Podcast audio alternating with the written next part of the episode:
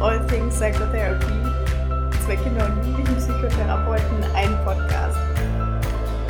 Heute mit der Folge Klinik Sozialarbeit.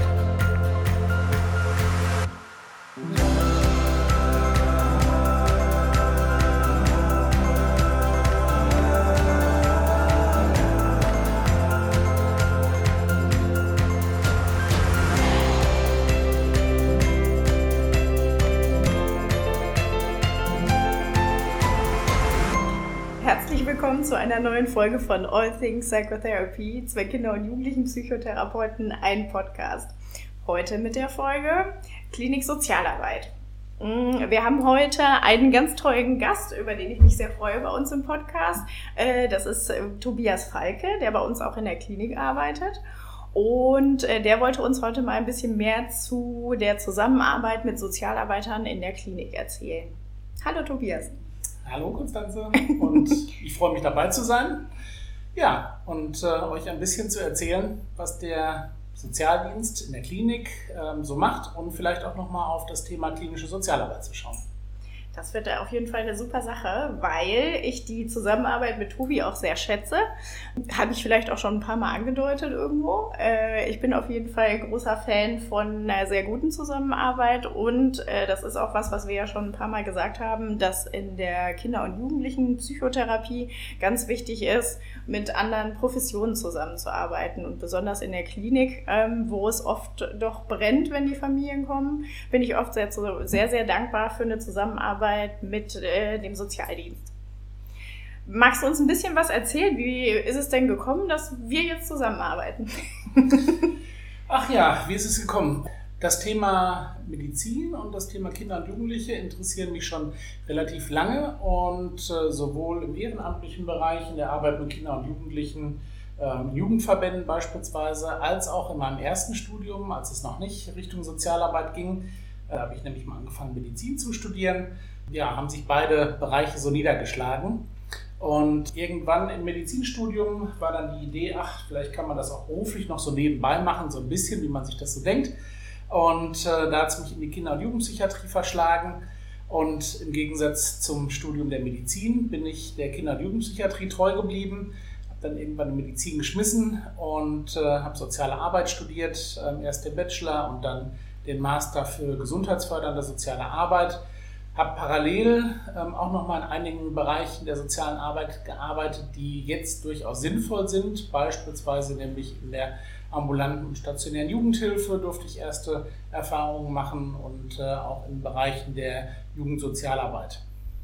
Das hört sich ja super spannend und super komplex an, was du schon alles erlebt hast. naja, grundsätzlich schadet es, glaube ich, erstmal nicht, ähm, gerade im Sozialdienst, weil da geht es ja ganz, ganz viel um Vernetzung, es geht ganz viel um Kooperation. Und natürlich ist es auch ein bisschen trügerisch, wenn man jetzt denkt, so, ah, ich kenne alle Bereiche, dann fällt man natürlich auch relativ schnell auf die Schnauze, sage ich jetzt mal. Wenn man denkt, naja, ich weiß genau, wie es da läuft, weil es in irgendeinem Bereich, in den ich vor zehn Jahren mal reinschnuppern durfte, irgendwie ähnlich oder genau anders lief. Ähm, das ist trügerisch, das muss man klar haben, aber ansonsten schadet es nicht, so ein bisschen Stallgeruch auch um die Kinder- und Jugendpsychiatrie drumherum zu haben. Mhm. Äh, das muss ich auch mal wirklich sagen, wenn man mit Tobi zusammenarbeitet. Ich kenne selten jemanden, der so viele Menschen auch aus dem Bereich kennt, äh, die irgendwo was ganz Spannendes machen. Tobi weiß immer ganz viel über spannende Projekte, die irgendwo ganz neu sind. Äh, da vielleicht auch nochmal so dazwischen die Frage, wie schaffst du das da immer so up-to-date zu bleiben, weil du echt immer alles weißt? Also geht es da auch viel darum, an Gremien teilzunehmen oder? Ja, auf jeden Fall. Also ähm, das ist nichts, was ich irgendwie vom Blatt lerne oder mir rein anlese. Ähm, das ist ganz viel Netzwerken, das ist ganz viel dabei sein, das ist ganz viel Neugierde. Ähm, vielleicht kommt das meinem Wesen auch ein bisschen entgegen, muss man auch natürlich sagen, was so läuft. Und ich bin gerne hier auch in der Stadt vernetzt. Ich habe da total Spaß dran. Ich weiß ganz gerne irgendwie, was gerade so neu ist. Und äh, ja, dazu klar, da muss man auch mal ein Protokoll lesen, da muss man auch mal irgendwo rumsurfen. Ähm, da muss man sich aber auch manchmal einfach so ein bisschen irgendwie treiben lassen und mal gucken, wo man so hinkommt. Ähm, auch gerade wenn man neue Fälle hat, ähm, nicht immer nur denken, nee, da habe ich keine Idee zu, sondern halt neue Ideen finden und dann stößt man in aller Regel auch auf neue Ideen, neue Projekte, neue Ansprechpartner, weil der Bereich der sozialen Arbeit und der sozialen Dienstleistungen halt unheimlich agil ist und da sich ganz, ganz viel tut, ähm, ist das ganz gut, wenn man da auch viel mit, mitmacht. Mhm. Ja. Würdest du sagen, das ist auch ein Teil mit von der Klinik, vom Aufgabenfeld her? Oder ähm, wie läuft das da? Also wie muss ich mir das da vorstellen? Was macht ihr da alles in der Klinik? Ich habe vor einiger Zeit ähm, ein Gespräch mit einer Kollegin, die ähm, angefangen hat bei uns, mal gesagt, man ist so ein bisschen der kleine Außenminister der Klinik. Ja. Ähm, und das ist natürlich in vielen Bereichen so. Das ist in vielen Bereichen so, weil man das, Sicht, das Gesicht der Klinik ist, in Kooperation, in Netzwerken. Das ist aber auch ähm, natürlich gewollt. Und das ist nicht nur so, wenn man draußen ist, sondern eben auch, äh, wenn es darum geht, Menschen, Personengruppen in die Klinik reinzuholen, um Studierenden beispielsweise die Klinik äh, zu zeigen, um zu gucken, wie können wir das, was wir als Auftrag haben, auch in die Gesellschaft mit reinbringen. Und deswegen ist das ganz klar auch bei mir im äh, Arbeitsfeld mit verortet, eben dieses Netzwerken. Und das finde ich auch total wichtig. Mhm. Das heißt, da gibt es dann nur, dass sich alle irgendwie vorstellen können, wie das aussieht. Zum Beispiel ein Treffen zu Schulabsentisten und dann nimmst du daran teil für uns.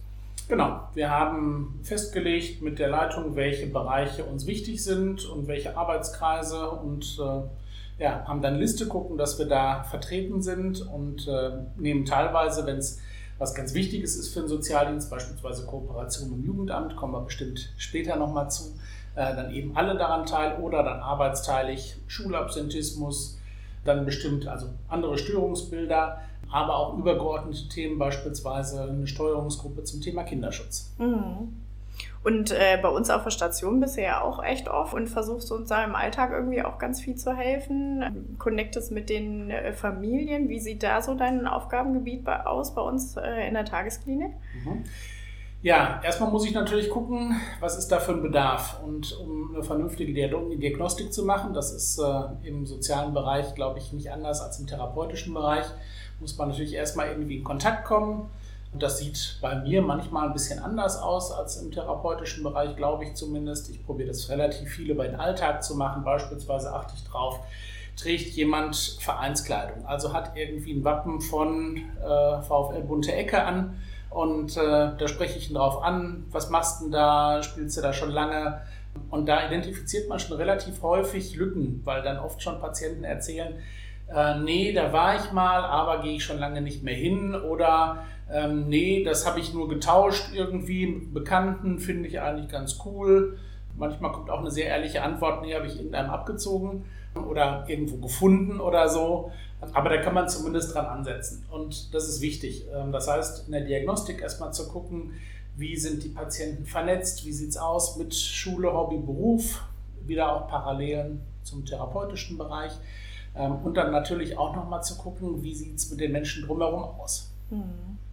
Also wo wohnen die, welche Bezugspersonen haben die, äh, wer ist sonst noch wichtiger Ansprechpartner vielleicht? Genau, wenn man mhm. sich in der Stadt auskennt, dann ist es natürlich auch eine Idee, nochmal zu gucken, in welchem Bereich wohnen die, ähm, dann läuft natürlich bei mir im Hintergrund manchmal auch so ein Programm ab von, ah, was ist denn da noch irgendwie in der Ecke? Mhm. Ähm, manchmal kennt man auch Treffpunkte, wenn man in der Zeitung liest, da in dem und dem Bereich ist es gerade irgendwie heiß oder auf dem Schulhof von der und der Schule gibt es gerade viel Vandalismus, gibt es gerade viel irgendwie an Drogenklamotten. Das ist jetzt nichts, was ich so ganz gezielt irgendwie für mich auswerte, sondern das ist einfach irgendwie Wissen um die Stadt um die Gegebenheiten. Mhm. Ja. Also das muss ich auch mal sagen. Ich kenne niemanden, der seine Stadt so gut kennt wie du. Ehrlich aber, gesagt. Ja, da gibt es noch ein paar mehr, würde ich behaupten. Aber im Bereich Kinder und Jugendliche ist es schon relativ wichtig. Ähm, ja, für mich glaube ich aber auch relativ gut, ähm, dass ich aus unterschiedlichen Blickwinkeln Jugendverbandsarbeit, ähm, Vereinsarbeit im Sport und eben Kinder- und Jugendpsychiatrie auch drauf gucken kann, wenn ich so meine Kollegen und Kolleginnen durchgehe, dann ist das allerdings eher die Regel als die Ausnahme, sondern die Regel ist eher, dass man irgendwie auch nochmal andere Kontakte hat und die auch dann nutzt. Also beispielsweise ein Kollege, der sein sportliches Engagement auch viel nutzt, um Kinder und Jugendliche zu begleiten und weiter zu vermitteln. Ähm, eine Kollegin, die das im künstlerischen Bereich macht, das ist auch total gut und wichtig. Und äh, ja, so entwickelt dann, glaube ich, jeder auch so ein bisschen so seine eigene individuelle Nische und äh, da ist man oft dann auch relativ gut vernetzt, ja. Mhm. Ähm, was ich auch ganz oft irgendwie mitbekommen habe als Zusammenarbeit bei uns ähm, auf der Station, dass ähm, ich deine Gespräche mit Familien ganz toll fand, wenn du ähm, aufklärst, was denn alles für Möglichkeiten beim Jugendamt bestehen. Da fand ich irgendwie ganz toll, wie du ähm, das immer so super runterbrichst, irgendwie, dass die auch super mitgehen können und verstehen können, dass das wirklich Hilfen sind und dass das oft nichts Gefährliches ist. Ähm, wie empfindest du das denn, wenn du so Gespräche mit Familien ähm, führst? Wie ist das so für dich bei uns auf der Station? Einer meiner ersten Sätze ist oft, Kinder- und Jugendpsychiatrie und Jugendamt haben ja so dieselbe Krankheit. Erstmal will keiner hin und man befürchtet, wenn man einmal da ist, dann kriegt man den nicht mehr von der Hacken. und erstaunlicherweise sind das alles auch Menschen. Und ähm, Menschen machen Fehler, man kann mit dem einen besser, mit dem anderen nicht irgendwie Nasenfaktor ist da manchmal entscheidend, sag ich. Ähm, und trotzdem brauchen wir sowohl das eine als auch das andere, um eine umfassende Hilfe hinzukriegen. Mhm. Und deswegen ist es unheimlich wichtig, dann eben auch mit den Familien nochmal zu gucken, was gab es schon an Vorerfahrungen. In aller Regel sind Familien, die zu uns kommen, keine weißen Blätter. Auch wenn so die erste Frage von mir, haben Sie da irgendwie schon mal Kontakt zum Jugendamt gehabt? Ähm, also erste Frage in dieser Richtung, ähm, nicht die allererste im Gespräch ähm, oft erst verneint wird, gibt es dann doch so Ideen von, nee, da hatten wir noch nie Kontakt, weil der und der, gerne Großeltern, Nachbarn, sonstige Menschen drumherum, sagen, oh, da ist irgendwem schon mal was ganz Schlimmes passiert und deswegen auf gar keinen Fall. Und auch da muss man natürlich gucken, welche Ängste sind da, was gab es konkret für Ideen. Und in aller Regel ist es so, dass die Familien grundsätzlich die Hilfen, die das Jugendamt anbietet, schon zu schätzen wissen. Mhm. Und das hat nichts mit Verkaufen zu tun, sondern das hat was mit, mit Erklären, mit Erläutern zu tun, mit Ängsten nehmen. Ähm, auch mal mit ganz praktischen Dingen. Also wirklich sich hinzusetzen, mal zu gucken, äh, welche Hilfen gibt es ähm, und dann im glücklichsten Fall ein gemeinsames Gespräch zu führen. Das heißt, mit einer Schweigepflichtsentbindung dann Kontakt zum Jugendamt aufzunehmen und ein gemeinsames Gespräch zu machen, weil ich kann ja erstmal viel erzählen. Und Familien denken sich vielleicht häufig, naja, der kann uns da viel erzählen und der, was auch immer. Also ich habe auch schon gehört, der kriegt da bestimmt Geld für, wenn er Kinder und Jugendliche vermittelt. Das ist natürlich nicht so. Und ich erkläre das, seitdem ich das gecheckt habe, auch immer sehr, sehr deutlich, dass ich für die Klinik arbeite und eben dafür da bin, für die Patienten das Beste rauszukriegen. Und dieses anwaltliche Verhalten für die Familien führt natürlich auch dazu, sich dann auch anwaltlich im Gespräch einzubringen. Also auch zu sagen, wir glauben, dass die Familie Unterstützung braucht und im Gespräch nicht, ich sage jetzt mal ganz platt, so direkt zu kippen und zu sagen, naja, vielleicht ist es doch nicht so schlimm und äh, dass die Familie so das Gefühl hat, sie wird nicht gut begleitet und sie wird nicht ausdauernd begleitet. Das ist auch wichtig. Und da kommen wir nachher vielleicht nochmal zu, äh, noch zu schauen, auch dass dieses Ausdauernde natürlich auch den Faktor Zeit beinhaltet. Mhm. Mhm. Ähm, wie hast du dann die Zusammenarbeit mit dem Jugendamt empfunden? Also das ist ja wahrscheinlich sehr unterschiedlich vielleicht auch. Bei manchen läuft es total gut und die verstehen relativ schnell, was du denen sagen willst. Manchmal vielleicht ein bisschen holpriger. Ja, Jugendamt ist natürlich erstmal in der Kinder- und Jugendpsychiatrie unser wichtigster Kooperationspartner. Wobei eigentlich die Idee von Klinik Sozialdienst daran ausgelegt ist, von der Grundidee, dass man sagt, naja, ähm, es wird oft Hilfen für die Zeit nach dem Krankenhausaufenthalt brauchen, ob jetzt stationär, teilstationär oder wie auch immer. Ähm, und da denkt das Sozialgesetzbuch eher noch in Richtung Rehabilitation, Anschlussheilbehandlung, ähm, ambulanter Pflegedienst, stationäre Pflege, Übergangspflege, wie auch immer. Und das ist natürlich bei uns nur in den allerwenigsten Fällen der Fall. Bei uns geht es eben relativ häufig dann um weitere therapeutische und in meinem Fall dann eben ganz besonders sozialarbeiterische, sozialpädagogische, pädagogische Unterstützung. Und das können wir halt nicht leisten. Da erklären wir immer ganz klar, da ist mit dem Tag der Entlassung dann bei uns eben leider auch das Ende erreicht und das, diesen Teil kann jemand anders machen, ähm, das Jugendamt. Und gerade in Dortmund, wenn man guckt, dass da natürlich sehr, sehr viele Menschen auch arbeiten, dann sind die Menschen auch sehr, sehr unterschiedlich. Wichtig ist, dass man sich auf was verständigt. Das haben wir einerseits schriftlich gemacht zwischen Klinik und Jugendamt und andererseits ist es trotzdem natürlich auch immer ein interpersoneller Aushandlungsprozess. Ähm, wer macht was an der Stelle jetzt und wer übernimmt welche Aufgabe. In aller Regel klappt das allerdings auch ganz gut, wenn jeder bereit ist, da auch einen Schritt aufeinander zuzugehen. Mhm. Mhm.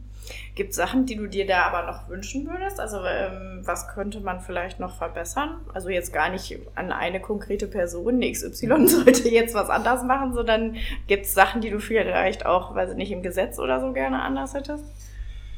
Naja, ähm, das Schwierige ist oft, eine vernünftige zeitliche Schiene hinzukriegen. Das heißt, ähm, wenn man jetzt mal schaut, irgendwie, dass bei uns natürlich Patienten ankommen und wir reden vielleicht von einer Behandlungsdauer von 10, 12 Wochen. Ähm, und das heißt, vielleicht zweite Woche kommt man zum Gespräch, stellt sich vor, kommt locker ins Gespräch, macht einen Termin mit den Eltern, dritte, vierte Woche. Ähm, die Eltern äußern Sorgen, möchten ganz gerne vielleicht den zweiten Elternteil nochmal mit dabei haben.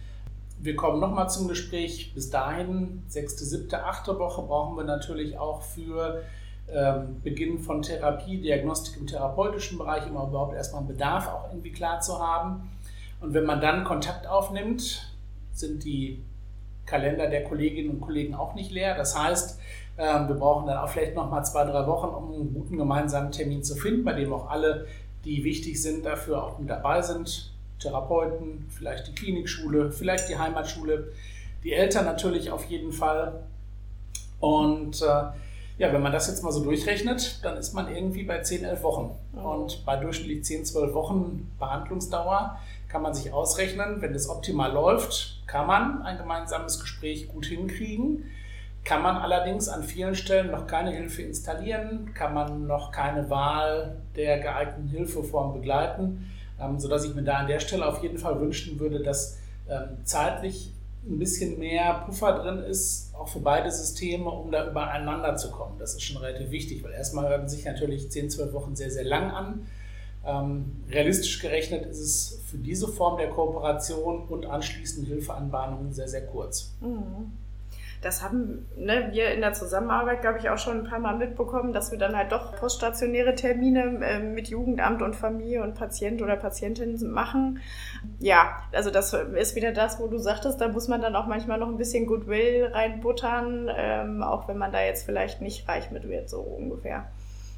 Das ist so wie in allen Bereichen der Kooperation auch. Man muss da inhaltlich aufeinander zugehen. Das heißt natürlich, sich eine Geschichte anzuhören und auch davon auszugehen, wenn die Familie oder wir oder wir und Familie zusammen einen Bedarf formulieren, den das Jugendamt in der ersten ähm, Sitzung vielleicht noch nicht direkt so sieht, dass man da auch noch weiter probiert, miteinander übereinzukommen. Das heißt allerdings auch, zeitlich flexibel zu sein, ähm, dann auch mal außerhalb der 9-to-5-Jobs irgendwie nochmal einen Termin zu machen.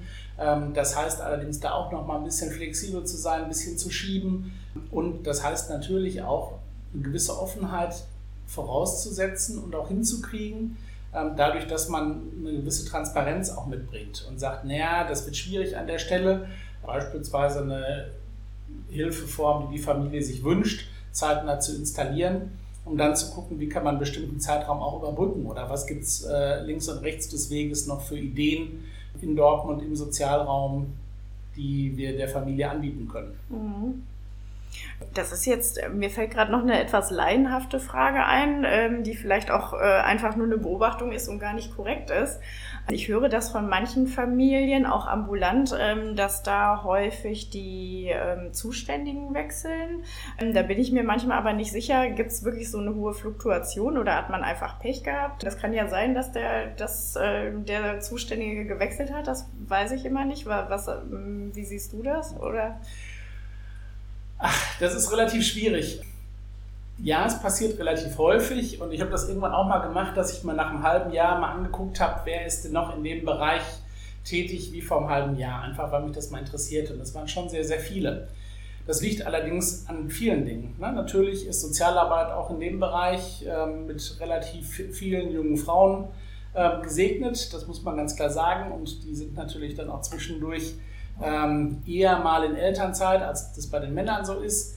Andererseits ähm, muss natürlich das Jugendamt auch immer gucken, wie kann man die Gebiete neu einteilen, beispielsweise wenn eine neue Siedlung entsteht. Das ist ganz automatisch, da braucht irgendwie keiner für wechseln. Da muss man eben sagen, okay, in einem bestimmten Bereich wohnen weniger Kinder und äh, Jugendliche und im anderen Bereich ganz, ganz viele und dann werden die Bezirke neu aufgeteilt. Ja, plus der normale Wechsel. Einige Kollegen und Kolleginnen werden älter, andere rücken nach. Ja, das ist äh, einfach, also aufgrund der Größe kommt es schon relativ häufig mal vor, dass die Kollegen und Kolleginnen wechseln.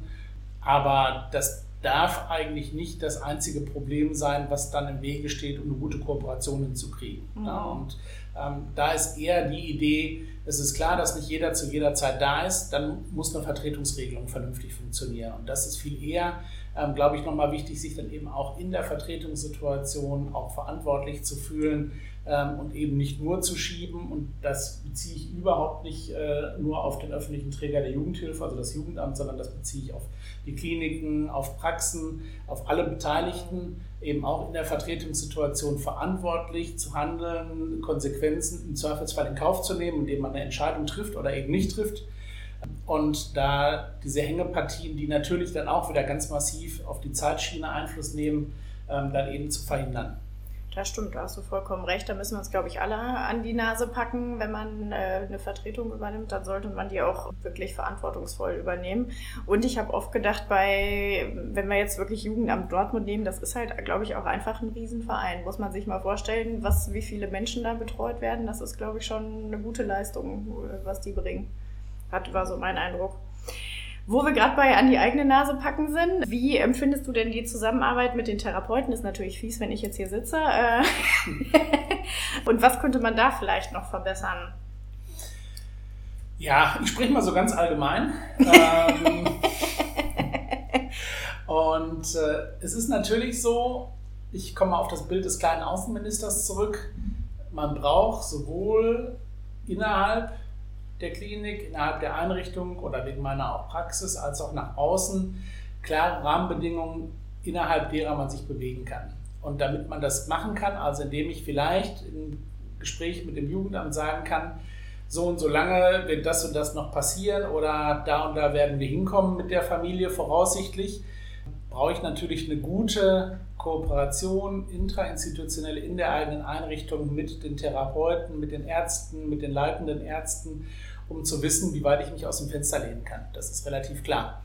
Weil man wird natürlich sehr, sehr unglaubwürdig, wenn man das im Nachhinein noch korrigieren muss und sagt, naja, wir haben gesagt, da kommen wir hin oder so und so lange wird der Patient, die Patientin voraussichtlich bei uns behandelt und dann brauchen wir die und die Maßnahme. Und ich rufe nach einer Woche an und sage, nee, alles falsch. Wir entlassen zwei Wochen eher und wir haben nochmal Diagnostik äh, nachkorrigiert. Das sieht alles ganz anders aus und wir brauchen was anderes und das brauchen wir jetzt aber schneller dass sich da jemand über mich ärgert, ähm, das ist total klar. Mhm. Und deswegen braucht man natürlich, um zu deiner Frage zurückzukommen, auch innerhalb der Institution ganz, ganz verlässliche Absprachen, ganz klare Ansagen äh, untereinander. Ich brauche das jetzt, ich muss das jetzt wissen oder äh, das kannst du noch nicht sagen oder ne, dann brauchen wir irgendwie noch erst noch ein Gespräch, das müssen wir uns später nochmal angucken. Das ist wichtig. Was natürlich auch wichtig ist, ist, dass man am gleichen Strang zieht. Also wohl überlegt, beispielsweise zu gucken, was kann man der Familie anbieten an Unterstützungsmöglichkeiten. Ähm, und auch da ist es für mich immer wichtig, dass sich die Therapeuten an das halten, was wir absprechen.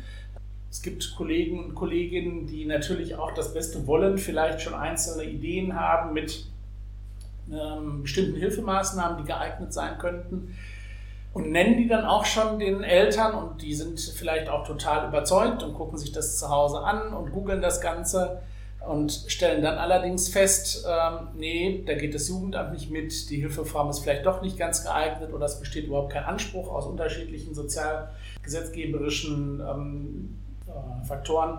Und dann ist es natürlich schwierig, da auch wieder zurückzurudern, wenn man sich so in eine Richtung eingeschossen hat. Mhm. Ähm, das macht es für mich in der Beratung auch manchmal schwieriger und das macht es auch schwieriger, das zu vermitteln an, den, an die Kolleginnen und Kollegen im therapeutischen Bereich, dass wir da sehr, sehr zurückhaltend beraten, weil wir eben nicht die Entscheidung treffen.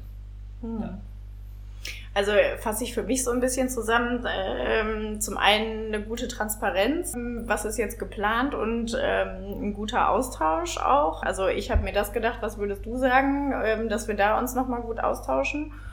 Und auch eine gute Struktur, also eine nachvollziehbare, auch von der Diagnostik her. Genau. Höre ich so raus. Genau, weil auch da kommt der kleine Außenminister wieder. Das sind ja häufig auch Fragen, was gibt es denn für eine Diagnose? Und das macht natürlich ein ganz gutes Bild, wenn ich dann auch erklären kann, wo sind wir zugekommen in der ersten äh, Linie, um dann zu sagen, und wenn es weitere Fragen gibt, wir machen ein gemeinsames Gespräch, die Therapeutin ist dabei, schicken Sie mir die Fragen vorher oder stellen Sie im Gespräch. Ähm, es gibt einfach bestimmte Hilfeformen, die natürlich auch an bestimmte Krankheitsbilder, ähm, an bestimmte Auffälligkeiten gekoppelt sind und deswegen ist es für die Kollegen und Kolleginnen dann auch relativ häufig wichtig, eine Idee zu haben, was denn unsere Diagnostik so ergeben hat. Mhm.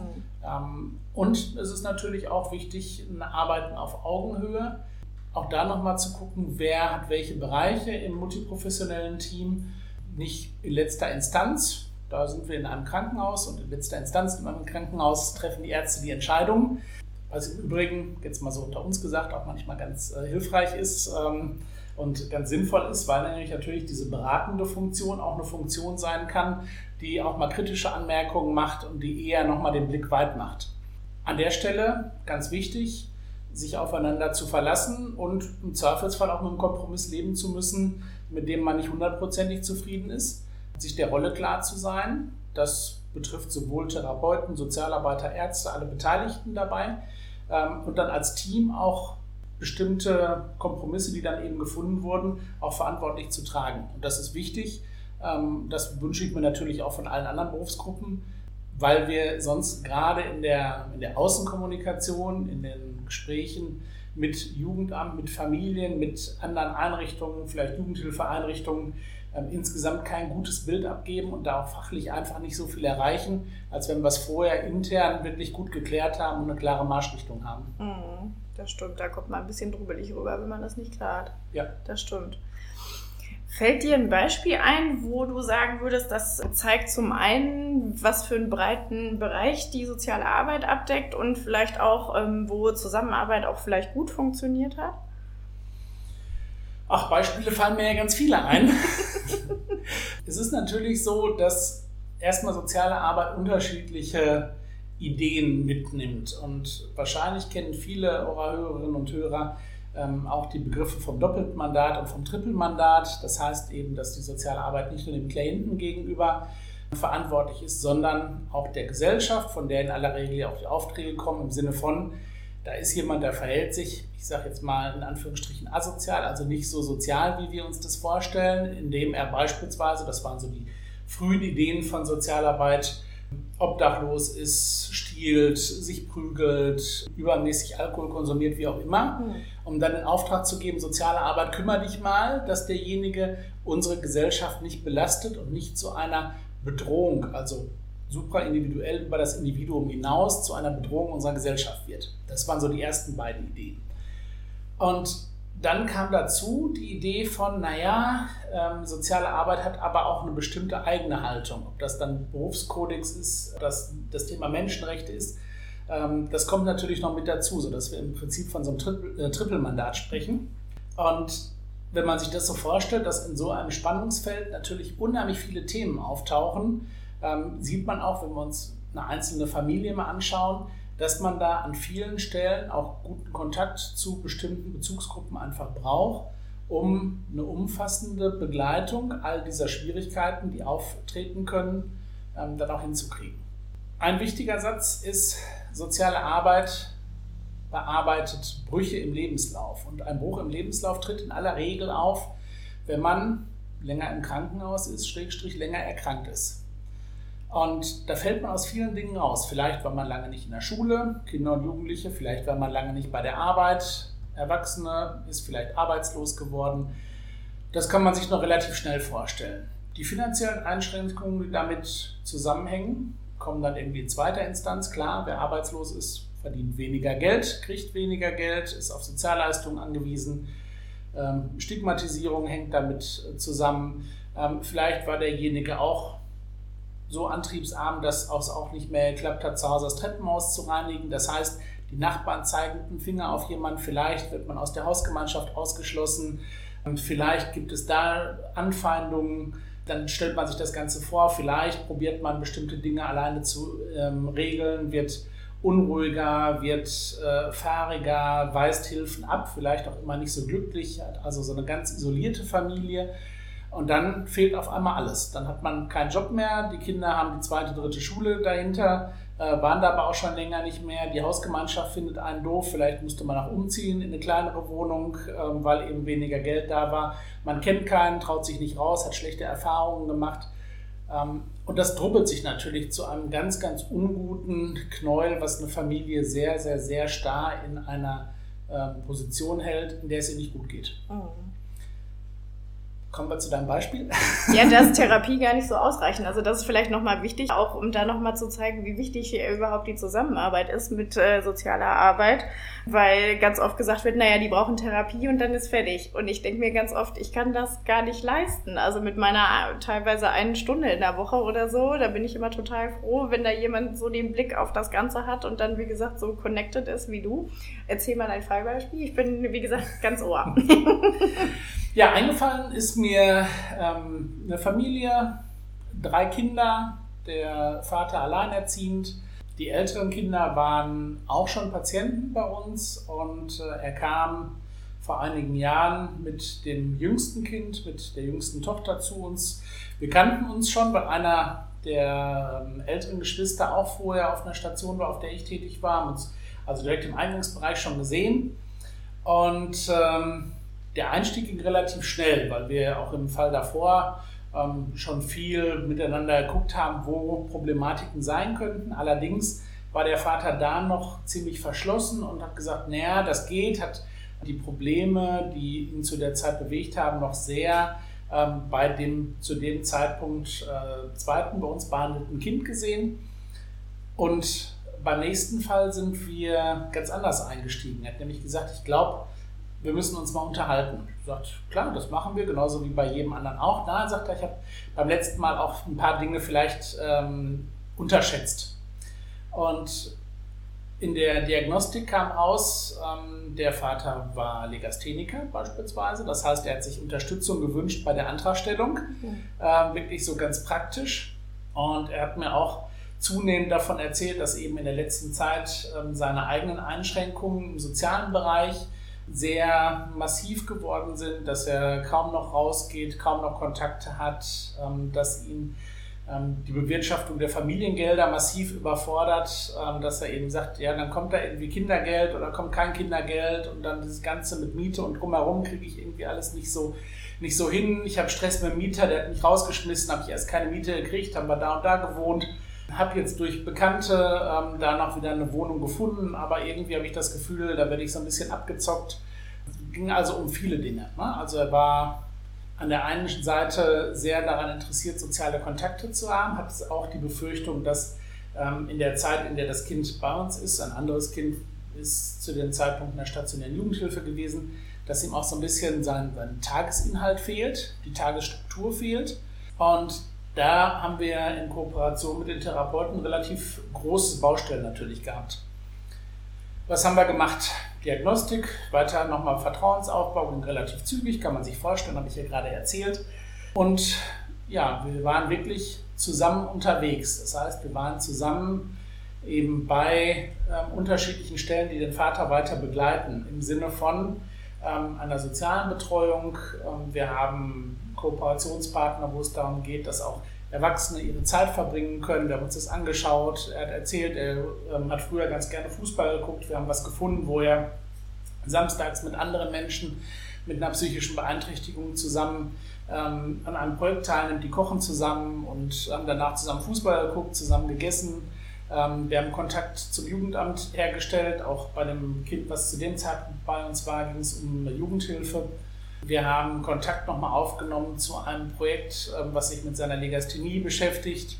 Die Legasthenie an sich war hinterher auch Richtung Analphabetismus. Ähm, insofern ähm, hat er sich da auch immer weiter geöffnet, hat auch immer mehr noch aufgemacht, wo eigentlich Schwierigkeiten sind. Und äh, ja, wir haben also so ihm da angedockt, nochmal Unterstützung zu finden mit einer mit einem Betreuer, der sich um die Finanzen mitkümmert, ähm, mit seiner Struktur- und Freizeitgestaltung, ähm, mit einer Bildungsmaßnahme Richtung ähm, Lesen und Schreiben und dann eben auch so nochmal guckt, dass der Vater an sich wieder ein geordnetes soziales Leben haben kann und auch wieder dieser Funktion als Vater auch wieder gerecht werden kann. Weil natürlich merken Kinder und Jugendliche sehr, sehr schnell, dass es den Eltern nicht gut geht eine meiner Fragen so in den ersten Gesprächen, wie geht es eigentlich deinen Eltern? Ähm, viele Jugendliche und Kinder sind da erstmal irritiert. Und ich erzähle ihnen, dass wir glauben, ganz fest, dass es Kindern und Jugendlichen dann manchmal schon ein bisschen besser geht, wenn es den Erwachsenen drumherum auch gut geht und dass das leider nicht so ist. Und ich zähle relativ viele Dinge auf, die auch Erwachsenen passieren können ähm, passieren im Sinne von sozialen, psychischen Schwierigkeiten. Und in der Regel gibt es im ersten, zweiten oder dritten Gespräch Kinder und Jugendliche, die mit einer sehr, sehr hohen Wahrscheinlichkeit sagen, und da ist was, was auch bei uns in der Familie gerade eine Belastung ist. Und diesen Blick, den die Kinder auf die Eltern haben, sie als Eltern wahrzunehmen, als Eltern zu respektieren, in ihrer Rolle zu respektieren, kann man natürlich durch diese Sozialunterstützung auch ganz gut wieder aufbauen. Ja. Mhm. Also ganz schön komplexes Feld war da, äh, oder wie soll ich sagen, ganz schön komplexer Fall, den du da geschildert hast, auf jeden Fall. Aber mal was Positives, das ist ja auch schön. Hört sich super an, ist gut gelaufen, oder? Natürlich weiß ich oft nicht über die Länge, wie es weitergegangen wie es weitergegangen ist. Mhm. Ja, ähm, ich kann anbahnen, manchmal kriegt man es nochmal mit. Da, wo es gut läuft, kriegen wir auch relativ häufig mal eine Rückmeldung. Es ähm, gibt einige wenige auch, die anrufen und sagen, ich sage jetzt mal ganz platt, ihr Tipp war scheiße. Das ist für mich erstmal nochmal eine Idee, okay, wir gucken mal, woran es gelegen hat. Weil wenn man es gut vorbereitet hat, dann gibt es ja zumindest erstmal erste Ideen, ähm, warum wir das zu dem Zeitpunkt empfohlen haben und vielleicht muss man da nochmal was anderes machen. Allerdings muss man natürlich auch sagen, viele, wo es vielleicht nicht so gut läuft, die werden uns in die Reihe von Hilfen, die man mal probiert hat und die nicht geklappt haben, vielleicht auch ablegen, sodass wir schon häufig Rückmeldungen kriegen, nee, das hat gut geklappt, aber wahrscheinlich von denen, wo es nicht so gut geklappt hat, vielleicht auch nur einen kleinen Teil hinterher nochmal ähm, in die nächste Runde oder zum Gespräch, zum Austausch kriegen. Mhm. Ja, ist ja auch noch, also man muss ja ein gewisses Maß an äh, noch Motivation mitbringen, um überhaupt noch jemanden anzurufen und sagen, äh, sagen zu können, ich fand das jetzt irgendwie kacke. Vielleicht fallen die alleine deswegen raus, weil die es schon nicht mehr schaffen anzurufen. Das ja, könnte auch sein. Genau, oder einfach oder frustriert, ne? genau, frustriert sind und sagen, ja, auch da haben wir es probiert, hat halt nicht geklappt. Mhm. Weil in aller Regel sind wir ja, das ähm, ist ja was, was soziale Arbeit und Therapie vielleicht auch ein bisschen gemein haben, sind wir ja nicht die allererste Stelle, wo man sich Unterstützung sucht. Und trotzdem hat man ja oft die Idee von, naja, vielleicht kann ich es jetzt nochmal irgendwie reißen. Mhm. Ähm, und gerade in der sozialen Arbeit glaube ich, dass wir es in aller Regel nicht alleine sind. Und ähm, das ist natürlich was, was so von meiner, von meiner Idee her, vom, von meiner Persönlichkeit her vielleicht auch manchmal ein bisschen schwierig ist. Auch da macht es natürlich Sinn, nochmal zu gucken, was, was mache ich hier eigentlich gerade, wo, wofür bin ich hier eingestellt, was ist hier so mein Job. Äh, nämlich nicht, diese Probleme alle alleine zu reißen, ich kann niemand besonders gut irgendwie unsere Sprache rüberbringen und äh, lesen und schreiben lernen. Da war ich bei mir selbst schon ähm, gut beschäftigt. Ähm, das ist nichts, was ich mit anderen machen kann. Und ich kann auch keinen Fußball gucken anbieten hier jeden Samstag für irgendeine Gruppe, aber ich weiß, wo es geht. Und da muss man sich natürlich auch darauf verlassen, dass andere Einrichtungen ihren Job auch gut machen. Und das ist auch wichtig, dass man das macht, dass man sich darauf verlässt und dass man an der Stelle auch wirklich motiviert zur Inanspruchnahme und auch zur Inanspruchnahme, wenn es schon Vorerfahrungen gab, die nicht gut waren. Mhm. Also was ich mir in der Therapie oft wünschen würde, ist, dass Leute sich eigentlich früher melden, weil oft melden sie sich ja bei uns, wenn leider manchmal schon das Kind in den Brunnen gefallen ist. Und da hatte ich überlegt, äh, ob das auch was ist, ob man das nicht auch früher mit der sozialen Arbeit machen könnte. Und deswegen hatte ich auch überlegt, ähm, wie das ist, wenn man zum Beispiel ambulant mehr zusammenarbeiten würde. Was meinst du, was wären da für Optionen? Also wenn ich jetzt in der Praxis arbeite, wie könnte ich da noch jemanden mit ins Boot holen, der so viel Ahnung hat wie du? Hm, ähm, also soziale Arbeit mit ins Boot zu holen, ist, glaube ich, nie verkehrt. Ähm, es gibt ja diesen Sozialarbeiterwitz, der Sozialarbeiter steigt ins Taxi und der Taxifahrer fragt, wo möchten Sie hin? Und der Sozialarbeiter sagt natürlich, ist egal wohin, ich werde überall gebraucht. Und äh, das ist so ein bisschen Selbstbild, was soziale Arbeit hat. Allerdings auch, weil natürlich, ich habe ja gerade so ein bisschen über Geschichte von sozialer Arbeit in der Psychiatrie gesprochen, weil natürlich sich auch immer mehr manifestiert in unterschiedlichen Bereichen, ob es Schule ist. Und selbst für Kinder von Menschen, die alles haben, gibt es natürlich soziale Probleme. Mhm. Ja, und äh, wenn ich mir das so vorstelle, da wäre vielleicht jemand, der sagt, ich bin jetzt hier neu beim ortsansässigen Fußballverein und äh, verdiene 15 Millionen im Jahr ähm, und komme vielleicht aus einem Land, äh, wo ich die Sprache hier in Deutschland nicht spreche und wo es insgesamt schwierig ist. Ja, was macht die Familie? Äh, das heißt, es gibt auch immer wieder mehr Felder, in denen Aufträge für soziale Arbeit identifiziert werden. Heißt natürlich, um soziale Arbeit mit ins Boot zu kriegen, muss man sie A ansprechen, muss man B von der Politik auch ganz, ganz viel natürlich gucken, dass Ressourcen zur Verfügung stehen fürs Netzwerken und vor allen Dingen, dass die ganz großen Player, also Schule, Gesundheitswesen, Jugendhilfe, ähm, Kinder- und Jugendförderung, dass die regelhaft vernetzt sind, ähm, weil dann funktioniert das nur, das, was du gerade beschrieben hast, dass man da wirklich auch ein umfassendes Wissen hat. Hm. Wir haben in Dortmund zum Glück relativ viele Schulsozialarbeiter. Die mit einzubeziehen war bisher immer eine gute Idee, muss man ganz klar sagen. Kontaktaufnahme zu den Kollegen und Kolleginnen auch, die nicht nur für Kinder- und Jugendhilfe im Sinne der Hilfen zur Erziehung, also Heimeinrichtungen, ambulante Hilfen zur Erziehung ähm, zuständig sind, sondern auch diejenigen, die sich um die Kinder- und Jugendförderung, also Kinder- und Jugendfreizeitstätten beispielsweise, ähm, Angebote für Kinder, Gruppen, ähm, das ist natürlich auch was, da kann man unheimlich von zehren, auch im therapeutischen Kontext, weil man eben weiß, das sind Gruppen, die eine Kontinuität bieten, die äh, das Selbstwertgefühl der Kinder und Jugendlichen steigern und das ist unheimlich wichtig, um die mit äh, einzubeziehen. Mhm. Oft ist das natürlich was, was nachmittags stattfindet, muss man auch ganz klar sagen. Ne? Da ist man so bei, bei Gesprächen und zeitlichen Ressourcen wieder.